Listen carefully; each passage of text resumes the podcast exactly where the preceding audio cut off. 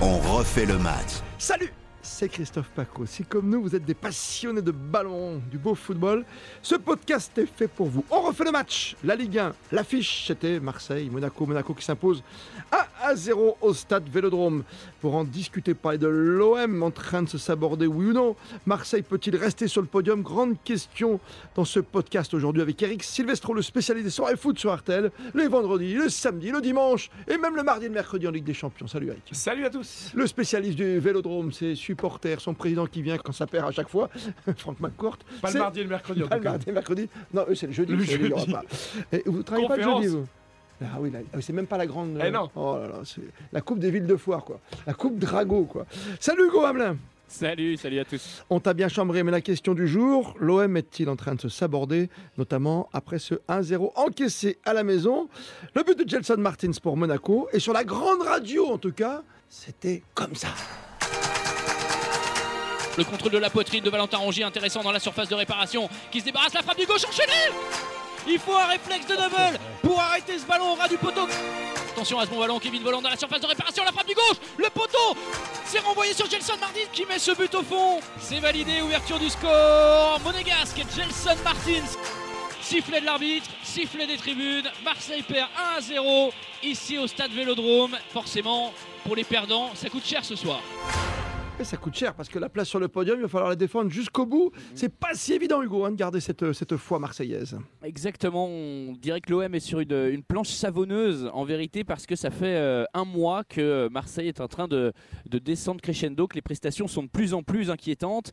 Euh, on a un seul but, par exemple, marqué par l'OM sur les trois derniers matchs de Ligue 1 face à des adversaires pourtant totalement abordables. Il y avait trois, il y avait Clermont à domicile, il y avait Monaco hier et ce seul but, il a été inscrit sur penalty par Mm. Dimitri Payet euh, à 3 justement. Marseille avait été euh, rejoint dans, le, dans les tout derniers instants de la partie. Oui, c'est peu, Eric. Hein. On voit pas comment Marseille va s'en sortir. Quand tu pars comme ça dans cette spirale, tu as l'impression que ça s'arrêtera jamais. Oui, mais pour donner un tout petit peu d'espoir aux Marseillais, j'ai l'impression que c'est le cas de toutes les équipes de Ligue 1 de haut de tableau. Ils ont des séries comme ça. Personne n'arrive à enchaîner euh, des séries. Et surtout, c'est contre les Pas petits que, que les gros perdent des points. On a cité Marseille qui a perdu à domicile contre Clermont, qui a fait match nul à 3 et qui a donc perdu contre Monaco. Après, pourtant, une victoire contre Metz qui leur donnait de l'avance par rapport au poursuivant. Ouais, t'as Nice qui a Mais, perdu mais contre Monaco, c'est un peu pareil. Monaco, Euh, Quand Philippe ouais. Clément est arrivé, ils ont battu Lyon 2-0, c'est leur meilleur match de la saison. Derrière, ils se sont dit bon, bah, c'est bon, on va démarrer. Ça fait un point contre Lorient, un point contre Bordeaux, Ouais, défaite contre Reims. et puis d'un seul coup, ils battent Marseille. Donc en fait, ce championnat est totalement illisible. Il faut pas tirer de conclusion à court terme, mais c'est vrai que l'OM, euh, il commence à y avoir des dissensions avec Jorge Sampaoli, avec l'effectif, Oui. avec le système de jeu, et surtout derrière, il y a des équipes Non, comme mais- Rennes notamment qui reviennent à un point et qui sont en, parce que en- Rennes, dans c'est une dynamique ultra C'est ça, positive. t'as t'as eu Lens par exemple en début de saison, là t'as Rennes qui, voilà, quand tu les vois jouer, euh, j'ai vu il y a pas longtemps le match, euh, Ah, c'était quoi C'était niveau, hein. Montpellier-Rennes, qu'est-ce que ça joue bien, ça joue vite, et puis il y a des possibilités devant et autres. Non mais sur ton OM, euh, que tu suis évidemment, notamment pour la grande radio, pour RTL, Hugo Hamelin, t'as l'impression qu'on est en train de se saborder, c'est la question du jour aujourd'hui ce podcast, mais quelque part quand on entend les sifflets, ça veut dire quoi? Ça veut dire Sampaoli démission? Il y, a eu, il y a eu un véritable accrochage entre euh, les tribunes hier soir et quand les, quand les joueurs sont allés euh, saluer les supporters, donc après cette, euh, cette défaite devant le, le virage sud et euh, le capot du, du, du virage sud des, des, du des des. Winners pour pas, voilà, pour, pour, pour pas les citer, euh, a clairement réclamé la démission de, de Sampaoli. Quoi. Il y a eu un Sampaoli casse-toi qui a été prononcé sur les enceintes euh, du, du virage sud. Mais tu vois, du tu comprends dans toutes les langues ça, tu vois.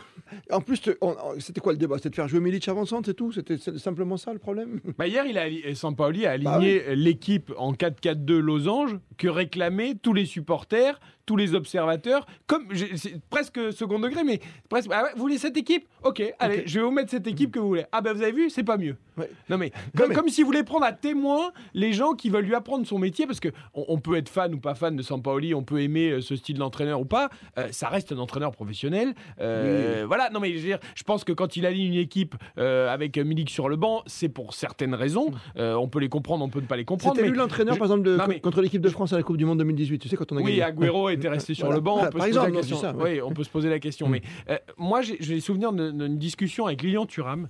euh, qui me disait Mm. Tu toujours connais Lilian Thuram? Bah, euh, oui, j'ai eu l'occasion de le rencontrer. Et, me et qui, rêver. qui me disait, mais c'était à l'époque, c'était Unai Emery au PSG qui était aussi euh, raillé pour ses choix euh, de joueurs.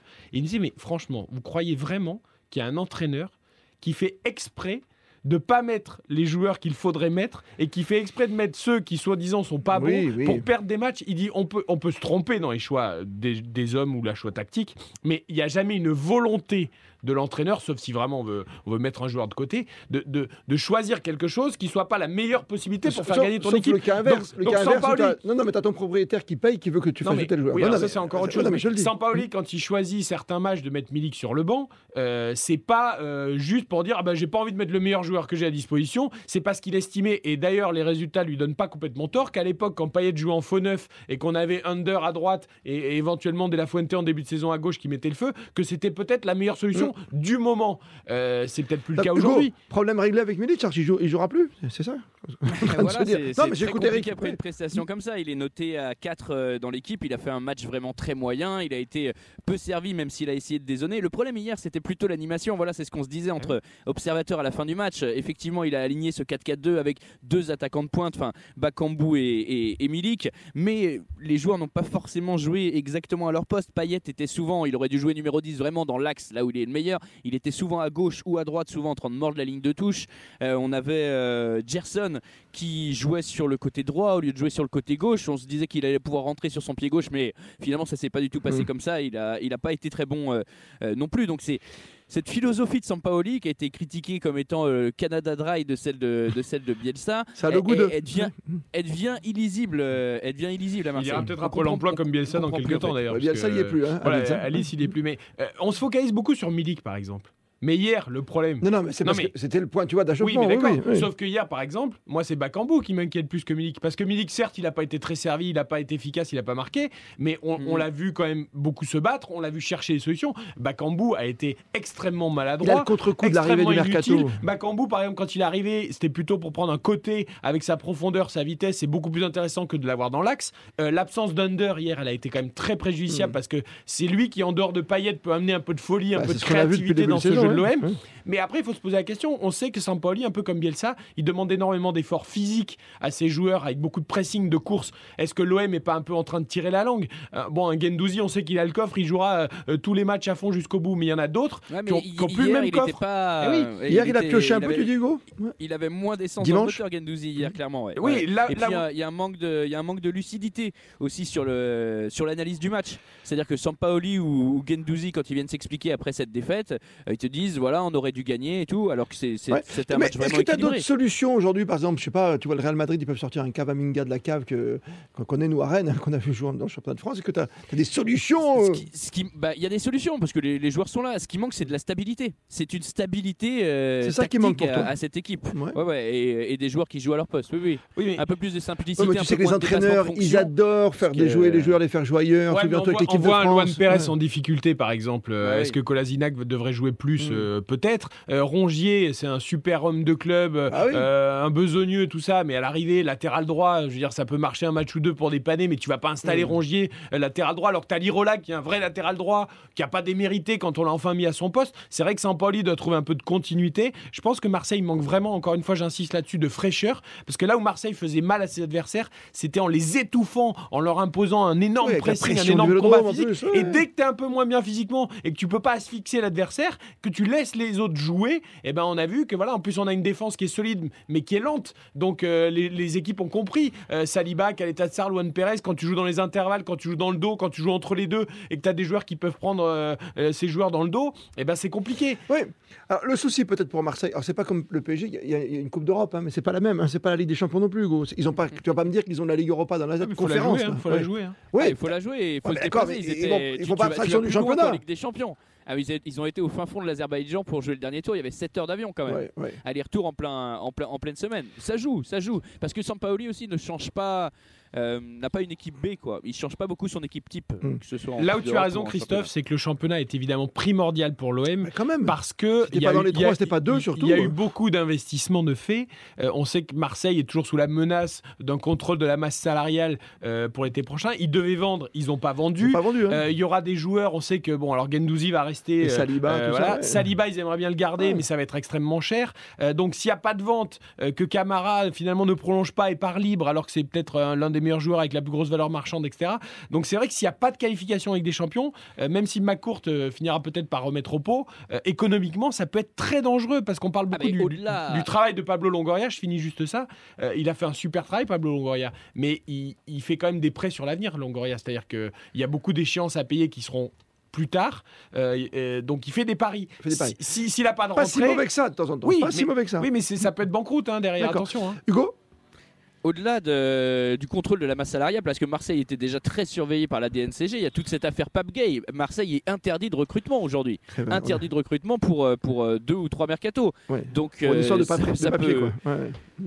Ouais, pour une histoire de, de, de contrat brisé euh, Contrat Gay Ah, euh, avec Watford, euh, où, où Pape Gay avait finalement rejoint l'OM en cassant son contrat unilatéralement auprès du club anglais. Il faut le rappeler. Ouais. Et il y a une vraie épée de Damoclès qui pèse, qui pèse au-dessus de l'OM, effectivement. Pas bien. Après, on dit l'OM se saborde. Alors l'OM est sur une série de mauvais Mais non, mais- Mais, moi, je trouve quelque part, et, et je pense que si on réécoute les, les podcasts précédents euh, dont on refait le match, euh, il y avait quand même une forme de d'ultra réussite dans cette équipe de l'Olympique de Marseille. Euh, elle a eu des bons matchs. Notamment, je me vu rappelle de qualité la du non, championnat, t'as comme t'as- t'as du monde je me, devant, quoi. rappelle de Ça la, joue. vic- je me rappelle de la victoire à Lens qui était vraiment impressionnante de la part de l'OM. Mais moi, j'ai toujours eu l'impression euh, que cette équipe de l'OM, c'était quand même un Mais peu une réussite. qui les euh, inquiétait non plus. Tu disais c'était irrégulier sur Nice, sur Monaco qui s'est vu beau un moment, qui change d'entraîneur Mais quand c'est ce qui fait pas. que l'OM est toujours Quand Lyon est à la rue totale et qu'ils reviennent, ils vont peut-être revenir les Lyonnais, mais pour l'instant ils ont été à la rue pendant toute la saison, quoi. Oui, dans l'absolu, aujourd'hui, les équipes qui semblent pouvoir euh, coiffer l'OM sur le poteau, c'est Nice et Rennes qui semblent les, les plus armés. Euh, parce que, quand même, mine de rien, même s'il y a une dynamique qui Ouais, Nice s'enclenche, régulier. euh, quelque Lille, part. Lyon, Monaco, qui peuvent être des gros, ils sont quand même Ouais. encore bien derrière. un peu je Nantes, crois mais qu'il y a c'est 6 loin. points ou Ouais, c'est- c'est ou 7 loin. points. Ils sont encore loin. Euh, Nantes, Strasbourg, tu peux te poser la question quand même, est-ce que ça Mm. va tenir jusqu'au bout? Euh, Après, la dynamique de Rennes est vraiment bonne. Nice, bah, c'est Galtier, c'est solide, ça sera au rendez-vous. Ça va passer. Pour l'OM, ça va être ric-rac. Quoi. Toi, tu vois Nice dans les trois et Marseille, il va falloir qu'il reste sur le podium.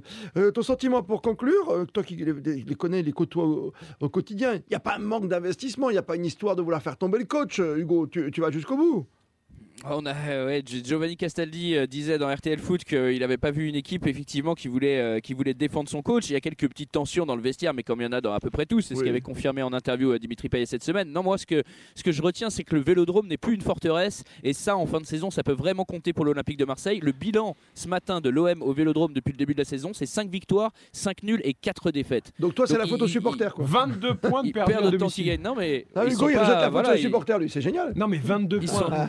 22 sont points perdus à domicile, c'est pas rien. Ouais, ouais, ouais. Il va falloir faire quelque chose à l'OM. hein. Mais il faut refaire des bonnes rolls, il faut mettre le jump deux fois plus fort, il faut faire un truc, Hugo. Tu dois, trouver quelque chose. Mais sur le fond de jeu, ça devrait passer. Et on ne néglige pas la grande, comment tu appelles ça, la Ligue européenne conférence euh, de sais La quoi Ligue Europe Conférence. Ouais, Ça existe vraiment Ah oui.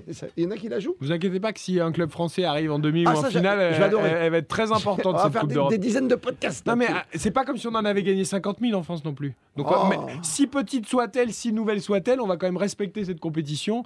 Et si un club français pouvait la gagner, que ce soit Rennes On ou prend. Marseille, on prend. On prend. Merci Eric Silvestro.